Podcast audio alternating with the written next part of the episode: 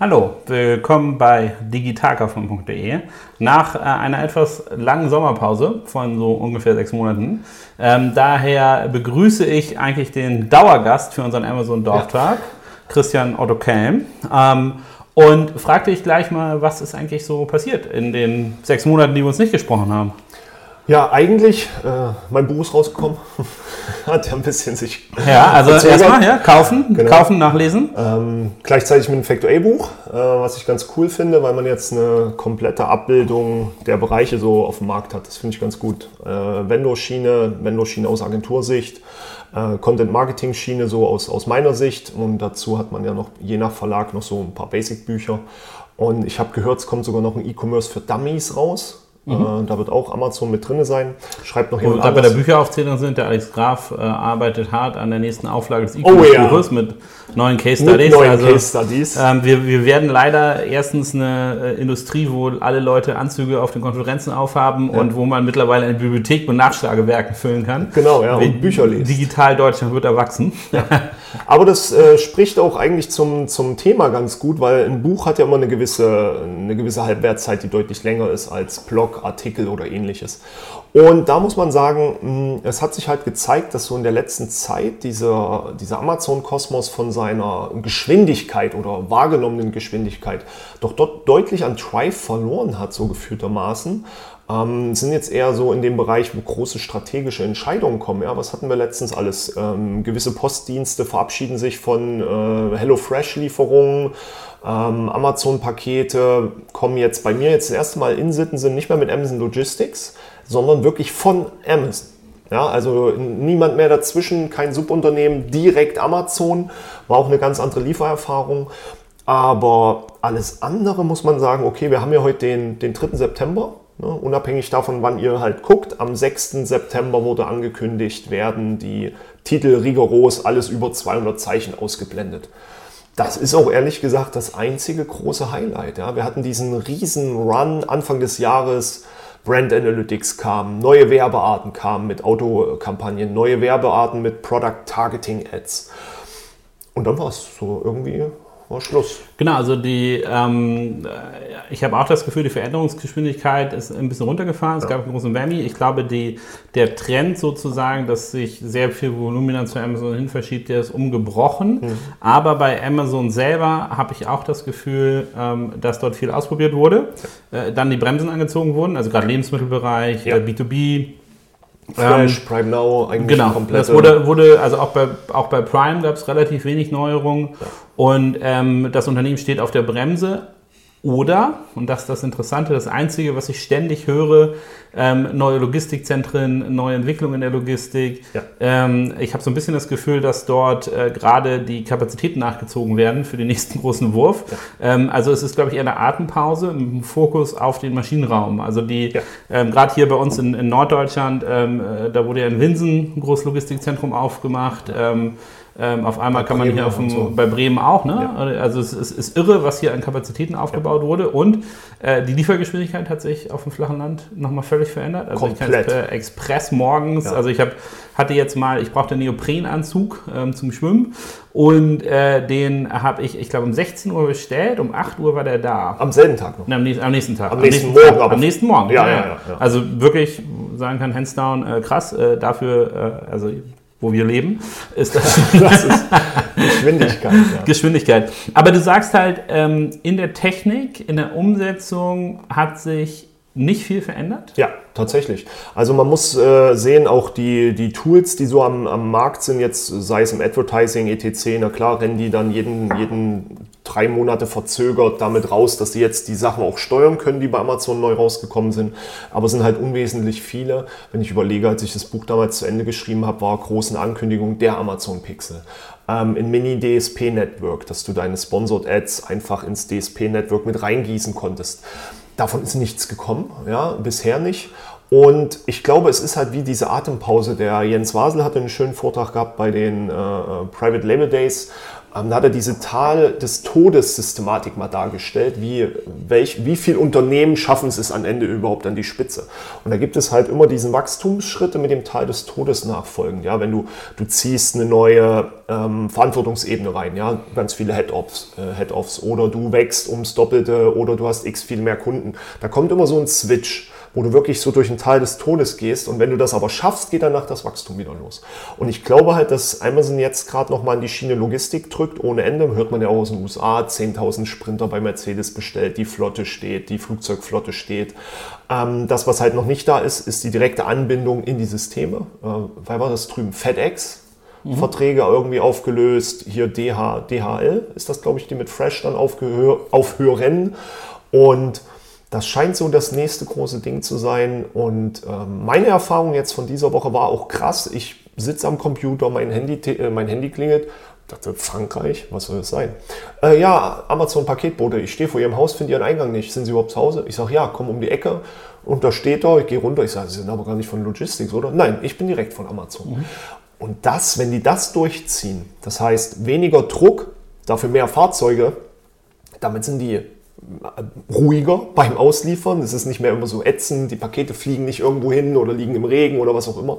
Das kann nochmal ein richtig krasser Zufriedenheitsbonus werden, dass man bei Amazon bestellt, unabhängig vom Preis vielleicht sogar, aber dann weiß, krass, wie das geliefert wird, ist nochmal was ganz anderes, wie früher der, der Handschlagpostmann, der dich im Rewe trifft und in der Pause sagt, ey, warst gerade nicht zu Hause, hier hast dein Paket. Genau, also ich glaube, die äh, sozusagen äh, mein Exkurs zur Logistik, ich frage mich, ob Amazon sozusagen ähm, das getan hat, weil sie gedacht haben, es ist der notwendige Schritt, mhm. oder ob die anderen Marktteilnehmer so schlecht waren, dass sie gezwungen waren, ähm, äh, Logistik selber zu kontrollieren. Also wenn ja. ich sozusagen äh, zurückdenke an, an Jeff Bezos Kernversprechen, dass der Kunde im, im Zentrum steht, dann ist ja sozusagen, wenn die mal analysiert haben, wo sie wahrscheinlich 90 bis 95 Prozent ihrer Beschwerden kriegen, genau richtig, ist es leider der Logistikbereich. Ja. Und ähm, da sozusagen die bestehenden Provider aus dem Markt zu nehmen und neue anzubinden, und wenn ich die Kundenzufriedenheit steigern will, ist für mich jetzt schon ein logisches Vorgehen. Nur ähm, mein einziger Punkt dazu ist natürlich, Amazon ist jetzt nicht mehr ein Ein-Mann-Laden, auch nicht ein Tausend-Mann-Laden, sondern äh, mehrere äh, Hunderttausende gefühlt und mit äh, unendlichen Finanzkapazitäten. Das ist also, wenn ich die Logistik nachziehe und mich voll darauf äh, fokussiere, trotzdem nicht eine Entschuldigung ähm, dafür, dass gefühlt der Innovationsdruck, den die in den Markt reingeben, ähm, zurückgefallen ist. Und da kommt gleich meine nächste Frage an dich. Äh, du hast ja wahrscheinlich in Deutschland eins der, der, der besten Datensätze über Amazon. Siehst du denn ein Abnehmen in A, der Gesamtwachstumsgeschwindigkeit und B, im Werbevolumen, das über die Plattform Amazon ausgegeben wird. Weil das, ja. also für mich sind ja die Treiber sozusagen das Volumina von Gütern, die darüber gehandelt werden, genau. egal ob Amazon selber ja. oder über Marktplatz und das Volumen an Werbemitteln, das raufgeht. Genau. Und ich glaube, die Atempause von Amazon, die wir gerade beschrieben haben, sollten andere nicht zum Durchatmen benutzen, weil ohne Prognose machen zu wollen. Ich bin gespannt, was du jetzt antwortest auf. Ja, ja. Das A, Ausatmen, das Ausatmen tut halt dann teilweise mehr weh. Ne? Ähm, das ist dann immer die Frage. Ähm, also was man ähm, deutlich gesehen hat, witzigerweise, die Ad-Kapazitäten sind natürlich deutlich gestiegen. Ne? Mehr Werbeslots zur Verfügung gestellt. Damit ist das reine Kapazität der Werbespends Minimum gleichbleibend. Wir warten ja jetzt gerade auf die Quartale vom, vom letzten. Zum Q1 ging es runter. Ne? Kam ja überall, also ist nicht so ein richtiger runter. Äh, ähm, Rückgang gewesen, sondern im Vergleich zur Vorjahreswachstumszahlen war es plötzlich nicht mehr so stark. Ähm, liegt aber auch oft daran, dass im Sommer im Gegensatz zum Q4 grundsätzlich weniger gespendet wird.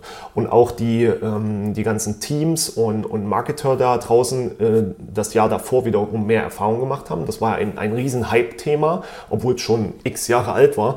Und jetzt haben sie Erfahrung gesammelt, was funktioniert, was nicht. Das heißt, die ganzen ähm, Budgets werden plötzlich ganz anders getrimmt und eingesetzt. Und im Q4 wird es mit Sicherheit wieder genauso reinrauschen wie jedes Jahr in, in einer totalen äh, Eskalationsphase. Aber dagegen haben wir halt ähm, die Wachstumszahlen. Jetzt wieder Zeit für die Vorbereitung zur Weihnachtszeit-Podcast. Äh, Lager befüllen und so. Lagerbefüllung. Ja, das hat Amazon recht gut gelöst. Wenn man jetzt gewisse Bedingungen erfüllt, hat man unendliche Lagerbestandsmöglichkeiten. Mhm. Ähm, Aber ich wollte dich nicht ablenken. Mach, mach lieber weiter. Also deine Daten sagen, der Dip Anfang des Jahres stimmt. Genau. Und ähm, was man jetzt halt sieht, ähm, Celix zum Beispiel hat das letztens vorgestellt, mal wieder einfach mal die, die Klickratio gegeneinander gehalten, wo doch alle immer geschrien haben, ja, die Klickpreise steigen. Nö, ist Quatsch. Die Klickpreise bleiben sukzessiv gleich. Das Spam-Verhalten ist ein bisschen gestiegen aufgrund der mehr Ad-Slots. Das ist ja das große Problem, was Amazon hat. Ähm, die werden das schon vor ein, zwei Jahren gemerkt haben, dass die Klickpreise halt eben nicht massiv gestiegen sind. Und wo können sie dann noch an der Stellschraube drehen, mehr Ad-Spend reinzukassieren? Ja, sie müssen die Werbeslots erweitern. Wir haben teilweise Suchergebnisseiten, hast du ein Ergebnis oder kein Ergebnis, aber acht Ads. Das ist schon gut, weil das Problem ist relativ einfach. Wofür möchte ich denn Geld ausgeben, wenn ich ein äh, Cost-per-Click-basiertes System habe? Wir haben nicht tausende Kontaktpreis äh, wie bei DSP und wir haben nicht, ähm, dass du erst bei einem Verkauf bezahlst wie bei eBay, wenn du keine Impressions kriegst, also die Chance nicht mal hast, dass was funktioniert, dann werden die Leute das abstrafen als die Werbung funktioniert nicht. Ich habe ganz viele Kunden, die bieten da 30, 40, 50 Euro auf, auf, dem, auf dem Bit und es, es funktioniert nicht, ja, weil da so alte Produkte mit CTR und Historie drin hängen. Und das könnte Amazon noch ein bisschen gefährlich werden, weil sie jetzt rausfinden müssen, wie schaffen sie es, den Ad-Spend jetzt wirklich in diese Level zu shiften, wo sie hin wollten. Dieses Jahr sollten ja die, die, die 5 Milliarden ungefähr fallen, äh, wobei sie in den nächsten drei Jahren auf 20 Milliarden wollten. Wo man sich dann ehrlich fragen muss, wo soll denn das herkommen? Ist Aber wie, was da? denkst du, was da das Hemmnis ist? Haben die ihre Technologie nicht mehr unter Kontrolle? Hm, sagen wir nicht unter Kontrolle. Die mannigfaltigen Einsatzmöglichkeiten, die jeder jetzt schon durchgetestet hat, führten meistens nicht zu dem Erfolg, den der Kunde wollte. Mhm. Na, der Werbekunde. Der Werbekunde, genau. Der, für den Amazon-Kunden, äh, für Amazon als geldeinnehmende Quelle für solche Werbung ist das natürlich ein super gelaufen. Aber es ist halt immer noch die Frage, wo kommt der Shift her und wo geht er hin? Wir sehen eine riesengroße Werbeblase aufploppen im ganzen Fireteam-E-Segment. Also von Warsteiner über BMW, Mercedes, da hauen alle jetzt ihre Werbungen rein. Ja? Ähm, das ist krass, das ist richtig heftig und da muss man einfach mal gucken, ähm, wo es hingeht, weil was kann Amazon nicht machen? Die können ja nicht sagen, okay, ihr müsst jetzt Minimum in Euro bieten. Das heißt, je mehr Tools in so einem Markt sind, je mehr Verständnis in einem Markt äh, drin sind, desto weniger Budget brauche ich, um denselben Erfolg zu erzielen. Und das ist aktuell ein Thema. Für die, für die reinen Wachstumszahlen kann man natürlich immer erst was sagen, wenn die, wenn die jeweiligen Quartalsberichte da sind. Ähm, ich erlebe bei vielen diese üblichen Schwankungen, andere wachsen exorbitant und andere halt nicht, aber irgendjemand guckt immer in die Röhre. Ähm, aber man hat noch nicht das Gefühl, dass wirklich die Fahnenstange bei Amazon erreicht ist. Man hat ja eigentlich mal so langsam das Gefühl, es müsste jetzt doch mal langsam, aber. Irgendwie eine Marktregierung eintreten, genau, das, äh, genau. ich glaube, das würde ich auch unterstreichen. Also selbst wenn die nichts machen, shiftet immer noch ein erheblicher Volumen äh, des Handelsgeschäftes rüber zu ihnen. Ja. Ähm, äh, wenn sie aber auch nur, in Anführungsstrichen, an Logistik arbeiten, aber wenn sie es dadurch schaffen, den Schmerzpunkt im E-Commerce-Geschäft, nämlich die Logistik, ja. die dahinter steht, ähm, ähm, anzugehen, dann äh, machen sie es gut. Und ähm, äh, ich finde, es ist ja auch eine gewisse Mantra von Jochen Krisch, ähm, die existierenden Logistikprovider, ein DHL, ein Hermes ja, äh, und cool. andere, machen es ihnen auch mega einfach, ja. Äh, den Kunden abzuwerfen, indem sie einfach ihre Firmen extrem schlecht managen ähm, und äh, extrem schlecht auf die Kundenbedürfnisse eingehen, weil ähm, äh, sozusagen diese Debatte über Kosten für Paketboten und verlorene Pakete und, und, und, und. Das ist ja im Endeffekt nur ein Symptom dafür, dass diese Unternehmen unglaublich schlecht gemanagt sind genau. und ähm, die Vorstände innerhalb dieser Unternehmen eindeutig Unternehmen nicht im Griff haben. Ja. Und ähm, äh, deswegen finde ich es äh, sehr interessant, dass, äh, dass wieder eine deutsche Branche oder die Logistikbranche mit großen Anbietern ähm, nicht nur ähm, sozusagen äh, mit FedEx und UPS äh, äh, sozusagen amerikanischen Mitbewerbern das Feld überlässt, sondern einfach schlichtweg ähm, Amazon die Tür ganz, ganz Komplett. große Aufgabe macht in den deutschen Markt rein. Äh, also so viel empfehle jeder dafür, dass äh, sich die Vorstände von äh, DRL und anderen ziemlich schämen sollten, ähm, dass, dass so ein Vorstoß von Amazon nicht hart beendet wird. Ja, dass ähm, das überhaupt möglich ist. Ne? Das ist rein, genau. rein ähm, aber rein strategisch gesehen hat das und, noch einen ganz anderen Mehrwert. Ne? sorry, noch eine Sache, dann schließe ich meinen Rant ab. Ähm, und zwar, ähm, man kann ja auch nicht sagen, dass man es nicht gewusst hat. Ne? Also ich meine, wenn man einmal Kundenbewertung googelt oder über Kunden in, spricht, ähm, dann äh, dann, ich meine, es ist ja schon interessant, dass Amazon äh, die Löschung von ähm, Negativbewertungen, die mit der Logistik zu tun haben, einfach schlichtweg erlaubt hat, weil es so sinnvoll ist, dass der einzelne Provider dafür nichts kann, sondern die Dienstleister dahinter. Okay, aber genau. Jetzt vorbei, ich reg mich darüber nicht auf, aber sehr, sehr schade, dass äh, gerade die deutschen Unternehmen hier so die Tür aufmachen und äh, Amazon diesen Schritt in diesem Jahr definitiv erlaubt haben. Ja, aber man braucht ja nur bei Facebook, Twitter und Co. gucken. Äh, du siehst immer wieder die, Bla äh, die blauen, sag ich schon, doch blaue auch, Hermes und so, äh, gelbe Kärtchen, ja, hab ihr Paket auf den Balkon geworfen, kam an, ich hab's klirren gehört. Mhm. Ja, also das ist ja manchmal Utopie, was da passiert. Ja, da machen sich die Leute ja witzig bis zum Erbrechen. Äh, was war das? DHL letztens mit so einem Twitter-Ding, was ist DHL für dich? Und dann kamen nur so die ganzen Fake-Bilder und witzigen Bilder von irgendwelchen Unfällen und Problemen. Aber ähm, zwei Sachen werden sie damit konsequent lösen. Das eine ist ein rein strategisches System, wenn man äh, in die Entwicklung der Seefrachtcontainer guckt und wie daraus Palettengrößen entstanden sind. Das baut ja alles aufeinander auf. Ja? So und so viele Paletten passen rein. Also, äh, nee, der Container ist so groß, so viele Paletten müssen reinpassen. Danach wurden Systeme entwickelt. Ähm, und so ein System kannst du nur völlig disruptiv lösen, indem du es entweder kontrollierst oder mit einem massiven Innovationsschub veränderst mit einer richtigen Mutation sozusagen, ja, ähm, oder aber es selbst aufbaust und alle sich an dich halten müssen. Wir, stehen ja hier vor dem großen Amazon-Problem, ja. Eins der größten Dinge, die denen angelastet wurden, sind halt, dass sie in einem äh, V20 dann das kleine Lego-Päckchen verschicken. Ja, oder äh, willkürlich viel Packmaterial reinhauen. Und das ist ganz ehrlich so, ich habe fast jedes Mal äh, eine halbe Papptonne voll. Ja, äh, mit, wenn es an meinen Kindern hier Weihnachten ist oder Geburtstag und ähnliches. Wir haben so eine unglaubliche Menge an Pappmüll generiert, mhm. dank Amazon. Ist halt Ich habe so. jetzt eine zweite Tonne. Ich habe zwei ja. blaue Tonnen. Das ist auch heftig. Ja. Und da muss man einfach mal sehen, dass man tatsächlich in diesem System einfach einen neuen Weg findet. Und wie können Sie diesen Weg am einfachsten finden? Indem Sie ihn selber vorgeben, selber definieren. Sie zwingen ja jetzt ab 1.10., glaube ich, ähm, alle, alle größeren dazu, ab einer gewissen Größe, 12 Kilo, 65 Zentimeter oder so, ähm, versandfähige Verpackungen zu haben. Ansonsten zahlt es halt 1 Euro und ein bisschen. Mhm. Ansonsten sind sie groß genug, dass sie es einfach machen können. Die, die großen Vendoren sagen dann, 1 Euro juckt mich nicht. Kleinere Vendoren, verdammt, das tut richtig weh. Ja. Aber da kommen wir auch zur zweiten Säule, was Amazon dadurch lösen wird, wenn sie ein eigenes Komplett-Logistik-Lösungssystem haben. Die größten Probleme entstehen immer noch bei den meisten Vendoren. Chargeback-Fees, Strafzahlungen, Handling-Fees, immer irgendwelche Zusatzkosten in den logistischen Abwägen.